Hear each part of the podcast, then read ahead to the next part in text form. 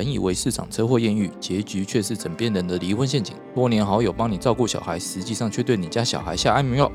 挖掘社会新闻的内幕，让你用不同角度来看新闻议题。欢迎收听《失联记录》。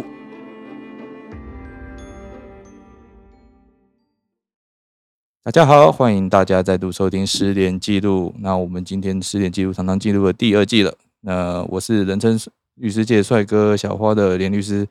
讲出来有点不好意思，在我旁边是律师界的酷狗奶爸，是律师。大家好，我是施荣成律师。那讲到遗嘱啊，其实一般人都会觉得很遥远呐，应应该是我们活到阿公阿妈才要想的事情，对不对？但是或者是说，哦，只有那种千亿啊，那种呃，我不是说点千亿，我是说那种千亿豪门 争产争斗才需要找的那一种传说中的遗遗嘱嘛。哦，不过事实上，如果你没写遗嘱，或者是乱写遗嘱，其实都会酿成哦家族争产的一些嗯，怎样讲？呃，那种八点档哦，就传统八点档那种感觉哦，那也会让家族子孙相互争送啊，打个你死我活哦啊，就算住住呃家族就算住在同一间房子内，有可能也都不愿意打招呼了。那今天就跟大家来聊一则有趣的新闻哦。那我们今天要聊的新闻就是，诶，阿公阿妈他一共立了三份遗嘱。哦，估值增产告不完。好，那我们先来介绍一下今天的固定来宾。好，来先那个，哎，你们两个谁先？好，我先自己 Q 自己。大家好，我是李长律师。大家好，我是安安律师。好，那哎，因为这个新闻是李长讲的，哦，那他也找来这个，然后那麻烦你稍微介绍一下。没问题，李李长最关心李明了。好，好，这这个新闻其实就是说这个。住在屏东的阿公阿妈，他们总共写了前后写了三份遗嘱。那阿公写了两份，阿妈写了一份。那这个时间顺序是这样的：阿公在一九九二年写了第一份，然后二零零五年写了第二份。那阿妈在二零一七年写了第三份。那阿公写那两份呢？他其实两份的内容刚好是互相矛盾的。就是他第一份是说他的房子大家都可以分，因为他有一个儿子，三个女儿。那他的儿子比较早就过世了，所以他就说，反正就大家都可以进来分。可是第二份呢，他说他要给他儿子的那个长那个大儿子来全部继承这个房产。所以呢，这个后来这个阿公过世之后，他的女儿是先拿了第一份说可以大家都进来分的这个遗嘱，跑去把这个房子就过户登记了。那那时候因为还没有出现有人拿第二份出来嘛，所以那时候顺利就登记完。但是后来登记完之后呢，这个。侄子就觉得说：“哎，不对啊，这个第二份遗嘱，阿公是说姑姑是没有办法去登记这个房子，不能继承这个房子。所以后来他们就开始打诉讼。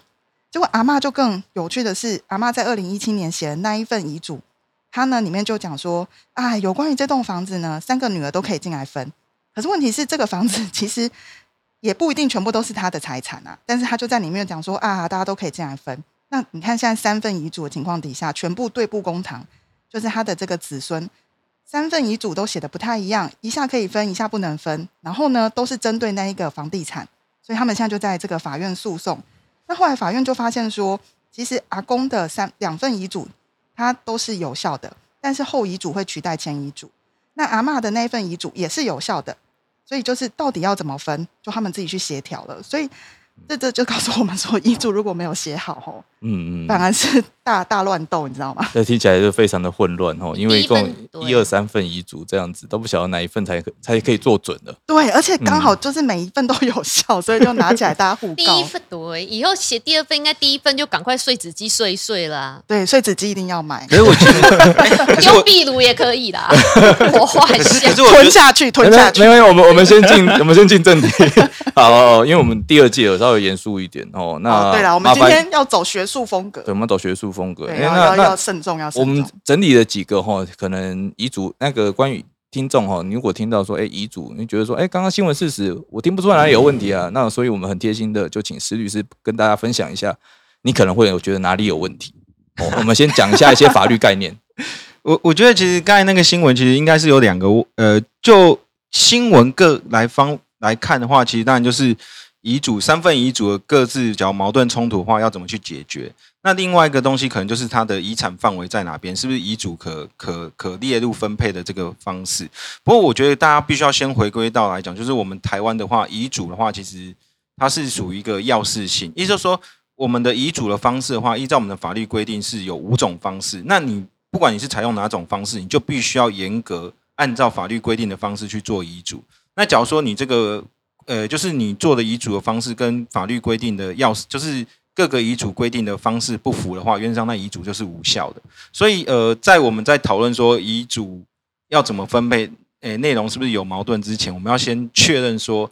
你采用的遗嘱的话，你有没有按照这个我们民法一一八九条的规定去立遗嘱？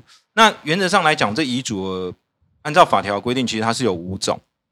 那第一种叫自书遗嘱，第二种叫公证遗嘱，第三个叫密封遗嘱，第四叫代笔遗嘱，第五个叫口授遗嘱。那我简单来讲，就是自书遗嘱，简单讲就是你自己要写遗嘱，就是你自己写的，然后你要必须要。呃，什么时间写这个遗嘱？然后你要必须要亲自签名。那假如说你有涂改部分，你就必须要再另行涂改。你假如说你不是自书遗嘱的话，就是你假如说不是自己写的话，就不叫自书遗嘱。那这可能就不符合这个自书遗嘱的要件。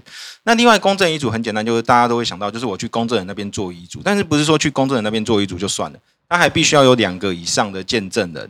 然后再必须要在公证人面前去口授你的遗嘱的意志，然后由是由公证人来去做笔记宣读这些，然后也必须要经过呃记明年月日之后，然后再由公证人、见证人跟遗嘱人来必须要去签名。那假如说呃遗嘱人，你要假如说呃因为可能是没办法去写字或干嘛的话，就是用指印来代替。那第三个来讲就是密封遗嘱，密封遗嘱就是说我都不想要让人家看到我的遗嘱内容。那这个方式的话，就是你必须要在遗嘱上签名之后。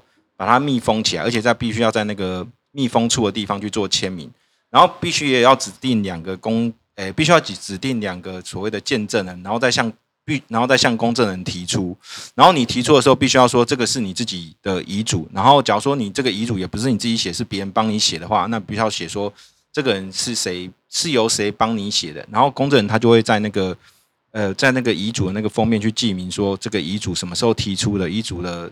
遗嘱人的说法是什么？然后还有，然后再跟其他遗嘱人跟见证人一起这种签名。最后一个来讲，呃，不，对不起，应该是说第四个就是代笔遗嘱。代笔遗嘱验上就是说，就是呃，遗嘱人不亲自去做书写，然后必须要指定三个人以上的见证人，然后遗嘱人去口授他的遗嘱意思，然后由见证人中其中一人去帮他代代为去做笔记，然后经过遗嘱人看过之后呢，记明年月日，然后以及这个。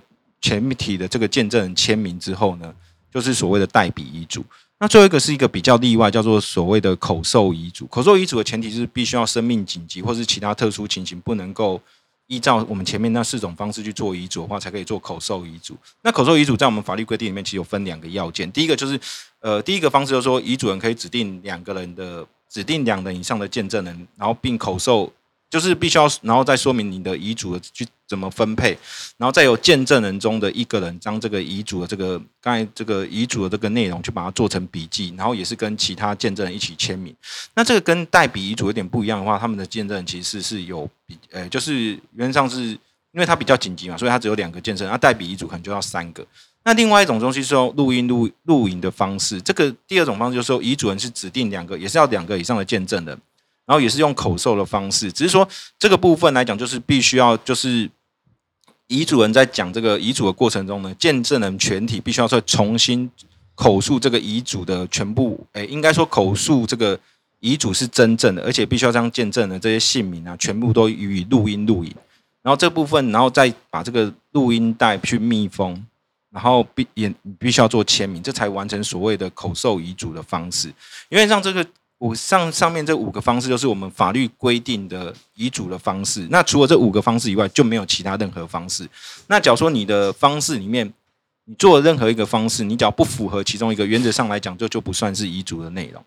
嗯，因为这个新闻事实里面呢，哦，其实他们呃阿公他做的哦都是自书遗嘱，那阿妈他是请代书去做一个代笔遗嘱。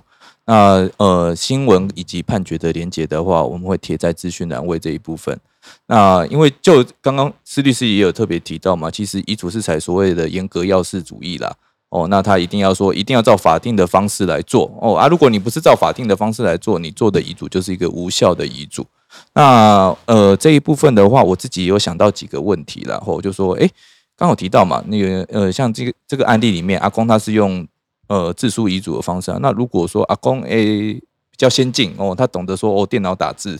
啊，打完字之后啊，请人家帮忙，呃，就他在最后再印出来，然后签个名啊，这样可不可以？那我们请安安律师帮我们回答一下。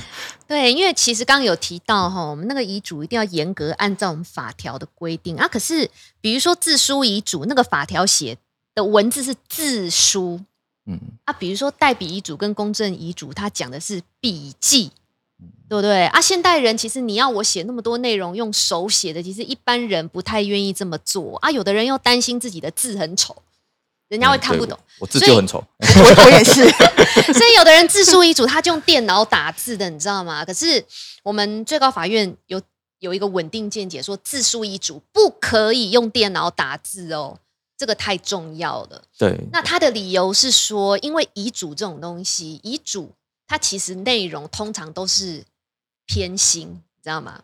或者是要剥夺某个人可以继承，那这种东西一定会衍生子孙去吵架。所以遗嘱很重要的就是，他一定要要确认说那个是遗嘱人他真正的意思才行。所以你用电脑打字，我们要怎么确认那个真的是你写的？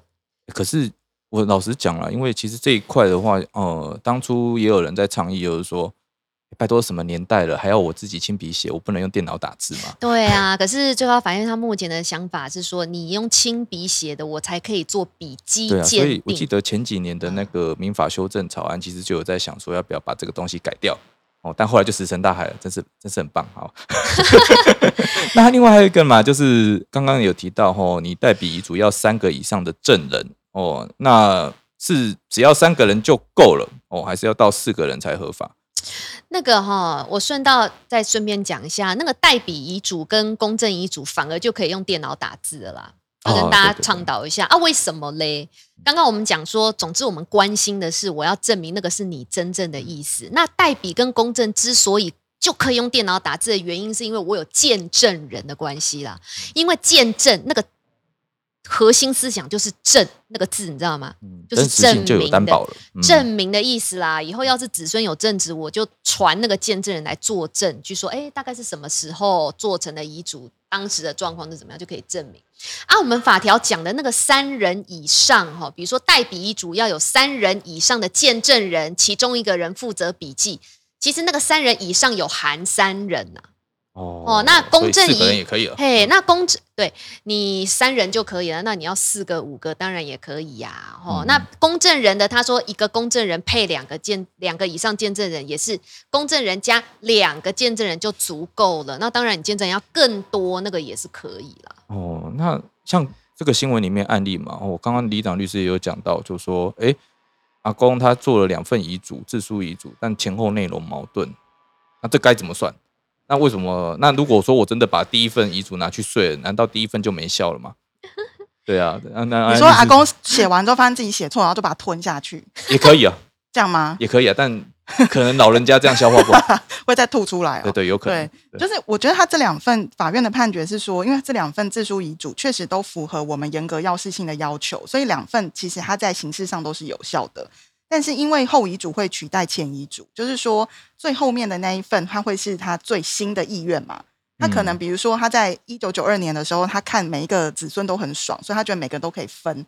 可是经过时间的经过，他发现有些子孙只买给他鸡腿饭，有些是带他去吃怀石料理。哎，哎，所以十年后，他就忽然觉得谁比较孝顺，他可能就想要留给他。就像安安律师刚刚讲，其实遗嘱里面可能有一点点是偏心的这个意味嘛。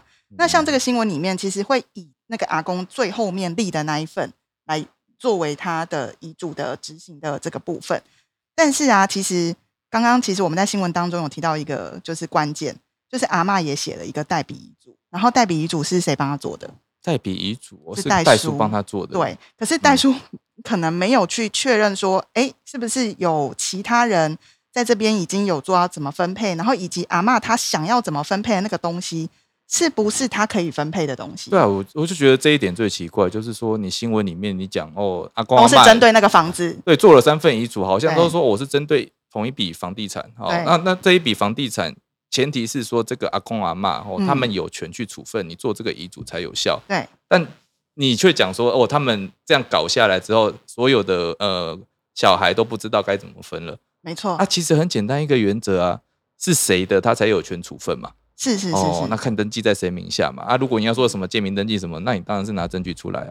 对那其实这牵扯到一个问题了，遗嘱有效，难道就一定要照着做吗？哦，其实这个我觉得是一个很大的问题。那我们请施律师来帮我们回复一下。哎，他刚刚休息够了吗？休息够了吗？他。刚刚讲超多，很辛苦哎。我想也休息够了。我想不然等下李长律师帮我补充好了。原则上来讲，我是觉得呃，遗嘱的话，呃，老老实说，遗嘱的话是，毕竟人已经过世了嘛，那你的后面的那个遗嘱到底要怎么分，其实就看继承人愿不愿意按照遗遗遗嘱去做啦。对啊，那通常来讲，可是遗嘱来讲，通大部分来讲都是偏心比较多嘛。那所以说，通常来讲是有利的人他一定会去做，那不利的人可能就会消极不会不去做。可是我说，我有遇过一种情形是，呃，虽然有利遗嘱，但是因为可能就是真的偏心，或者说怕说引起后来他们这个后辈这边自己的那个继承人之间的纠纷，所以他们后来还是有些还是愿意说，我按照应继分的方式，就是按照法律规定的方式去分配。所以遗嘱是不是一定要做？我我只能说遗嘱是那个被继承人的意愿，但是后面的人要不要按照这个遗嘱去做？其实理论上来讲，只要后面就是他们继被呃继承人自己讲好的话，理论上是可以呃不需要按照他的方式去做的啦。对啊，就对，实际上可以这样做。可是，假如说我遗嘱的，就是立遗嘱人被继承人他自己的要贯彻自己的意愿的话，那最好的方式就立一个所谓的遗嘱执行人。但遗嘱执行人这个部分，我觉得李长律师可能会比较 比较了解。你们现在是怎样？互相互相推 来互相推去就是对对去很好，没有，因为我我觉得要那个工作要平均分摊，原来是这样过劳。好，我我觉得是因为我最近真的常常在帮大家写遗嘱，我也不知道为什么最近走这个运势。我真的要跟大家讲一下，就是遗嘱真的还是找专业的律师来帮你拟那个内容，其实很重要。因为其实我们遗嘱，我们跟美国大家都是看那个美国的法庭剧，就想说哦，遗嘱要给谁？要给一只猫、一只狗都可以。不好意思哦，台湾的遗嘱没有这么自由。台湾的遗嘱它其实还要呃还要再就是想一下说，它可以给谁？那猫跟狗都不是台湾遗嘱就是可以合法继承的这个对象，他可能只能用遗赠的方式。那谁帮他去领这个遗赠？这其实也是执行上的困难。对啊，然后猫狗它可不可不是主体啊，拜再来还。有特留份，嗯大家想说什么叫特留份？以前美国法庭都没有演过特留份，那是因为我们的民法超德国，所以我们我们确实是有特留份。我们应该多。看德剧才对。对对对，但德剧真的很难看。然后那又那有德剧吗？对，但是所以你知道，就是有时候像当事人来找我的时候，他就会说他想要怎样怎样，然后他就都想好了。可是其实里面很多东西是没有办法执行，或者是跟我们法规是违背，甚至是当事人说他所有的财产他要捐给流浪动物，然后以后这些财产就全部去支支持流浪动物的这些粮食啊什么。不好意思，所以你跟他讲说，钱先捐给我，我去帮你 哎管理这些。没有嘛？那时候你应该旺旺两声。等一下，等一下，我们这一季的风格 不是不是要学术吗？就是不能再胡说八道。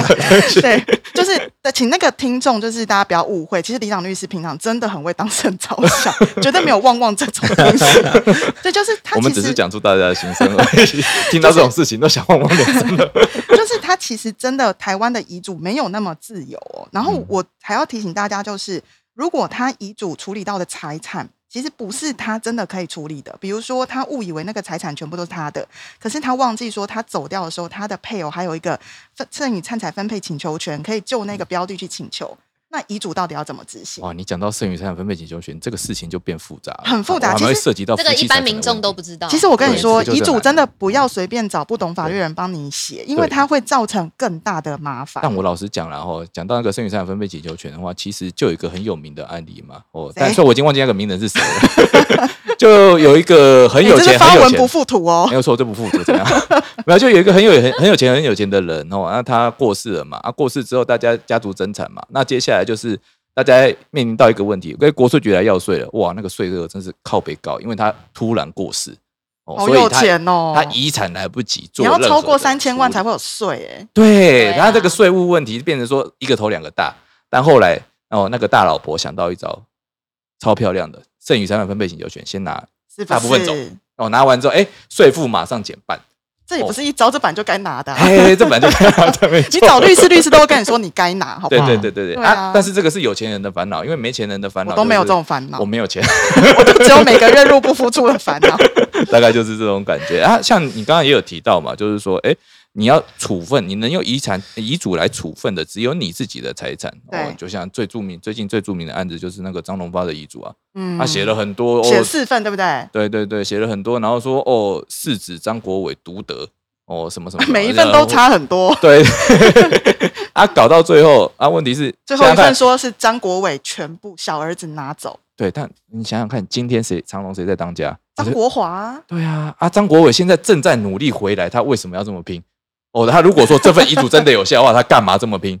那 其实就是一个问题。对对对，哎，他们家族企业，呃呃，长长隆这么大一个集团，哦，很多东西其实不是在他名下，但他一直以来都认为说这就都是他的，这就我的哦对，他就算找了遗嘱执行人也没有用啊。你定了一个不是你的财产，遗嘱执行人是要去帮你拿刀去抢回来嘛？甚难执行啊。对啊，这没办法执行的东西，所以你定这些遗嘱之前，尤其是越有钱的人，呃，又有钱不知道会不会听我的，我我们的听众未来都会发 好，所以会发好我们是培养他们。因为有一些家族企业会公司跟家族不分呐、对他有有有的家族企业老董很可爱，他会写说我的某某公司由我的长子来接班啊，结果他的公司是股份有限公司、欸，他有很多股东啊，那个负责人、董事、董事是谁，董事长是谁，那个都是要依法去选举选出来的，哪有说什么由所以谁接班写遗嘱真的要找律师。啊？你接班是什么意思？对嘛？对呃接班啊，我我我叫他当那个总经理可以吗？还是你的意思是全部我股份要给他？对尤其是他们这种跨国的，我会更会涉及到说你海外公司股份、股权结构、对啊哦，公司经营哦，哪些还有那个你怎么控制结构、怎么设计哦，那变成说都是一门很复杂的东西。没错，所以你即使是自己自书遗嘱，其实你写之前还是要咨询一下律师。你写之前要咨询，你写完也要给律师检查。一定要哦，因为你内容要拿出来。不过不过我我突然间 我突然间有一个想法 没有没有，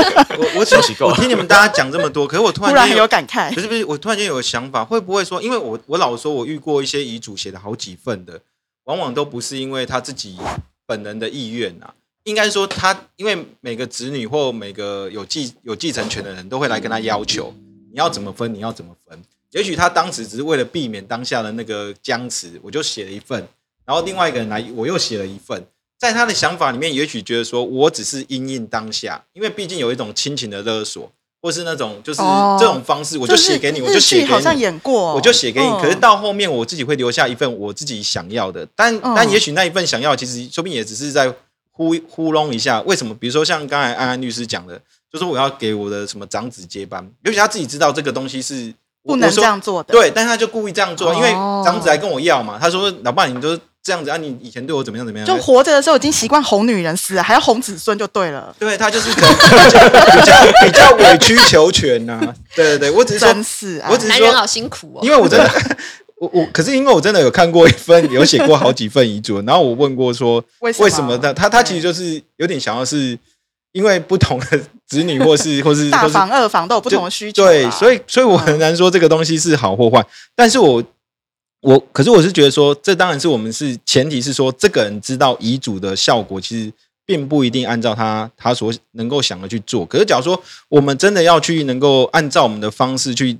对我们未来的财产去做规划，就遗产去做规划的话，我真的觉得有律师帮助是比较多。就像刚才不管是呃李长律师、万安律师，或是连律师这边分享，就是遗嘱其实它会设定到说，有些东西是能能不能列入分配，那有些东西到底是不是你的财产，你都还不能确定的状况下，你就把它写遗嘱。其实到到后面你会发觉，你的这个意识其实真正的能够落实，可能不到十分之一，或是或是或是完全不能落实，也是有这种可能性啊。比如说是这样来说，我要把我所有的遗产留给呃某些呃要捐给动物之家，那现实就是不太可能嘛。嗯应该说它有特留分或其他的问题。那所以我是说，假设说我们自己想要为自己的遗产去做规划的话，那我觉得至少一个专业的法律咨询，在在你有相当遗产的状况之下，我觉得是有必要的啦。对啊，不过这个还是要顾及到一件事情呢，就你到底有没有遗产可以分啊？哎，哦不要这样这么现实。太早写，你走的时候，其实那个财产可能已经没了。对而且都有可能啊。我因为那个部分我有接过人家的咨询嘛，哦，他问我一大堆，就说，哎、那个，那如果我写很多份遗嘱该怎么办？我说，哦，那就以最新的那一份为准啊，哦，啊，那如果那个子孙都不知道怎么办？哦，那就他们找到最新的那一份为准啊。哦，那变成是说，那我会问他说，哎、啊，你有多少钱？他说，哦，没有啊，没什么钱啊。然后我说，那你问什么？哎，等一下，他会不会觉得他没什么钱？是指他目前财产可能还没有破十亿？他这样他不觉得这样叫你有问他多少钱是没什么钱吗？因为我觉得有钱人很谦虚哎。好，我我只是我只是做一个梗，可以吗？你们不要那么认真哦，因为有时候就是这样因为很多人就会想说，哦，我要把我的财产捐十亿给什么什么什么，然后说啊，你有十亿吗？没有，那你写什么写什么？他这种一种都好小啦，写这种遗嘱只是只是就是心酸比。如说，哎、我要给我子孙这样多少多少多少那个，让他子孙有未来有一个这个寻宝的意对对对对 寻宝的感对觉。对对，就是阿公留下来的遗产遗嘱在哪？要有寻宝图，你多了解阿公，你才知道寻宝我爸。说有黄金，一定有，一定有，到处对找。我知道，就是阿公生前每个月来看一次，就有一个提示卡，哎、其实我好呃，其实今天节目也差不多了度歪。掉。我先讲一下，就是说，呃，我老实讲，我是觉得啦，然后儿孙自有儿孙福啦。其实大家也不对不一定想说，哦，我一定要写写清楚，要让我的家族企业这样百年长存这样子。因为老实讲，你写的再多，人家不愿意去做，你又能怎么样？你都哦死了，就像之前我们之前有一段时间就很流行说什么、哦、家族信托啊这些事情，然后就会说啊、我把这些财产都集中起来做一个家族信托，让那个子孙都照你意思走。我觉得说天呐，这个长辈还真的很有控制狂的感觉，因为这都是他的钱。他希望全子子孙孙都照他意我思走。我觉得这时候我们是不是应该模仿一下老高的风格？关于家族信托，我们是不是等留到下一集，我们再开一集来跟大家讲？我们要听这样。这一集好像确实有点久了。好，那我们差不多先到这边，好，谢谢大家，谢谢大家欢迎大家再次收听，好，先到这边，谢谢大家，拜拜，拜拜拜拜。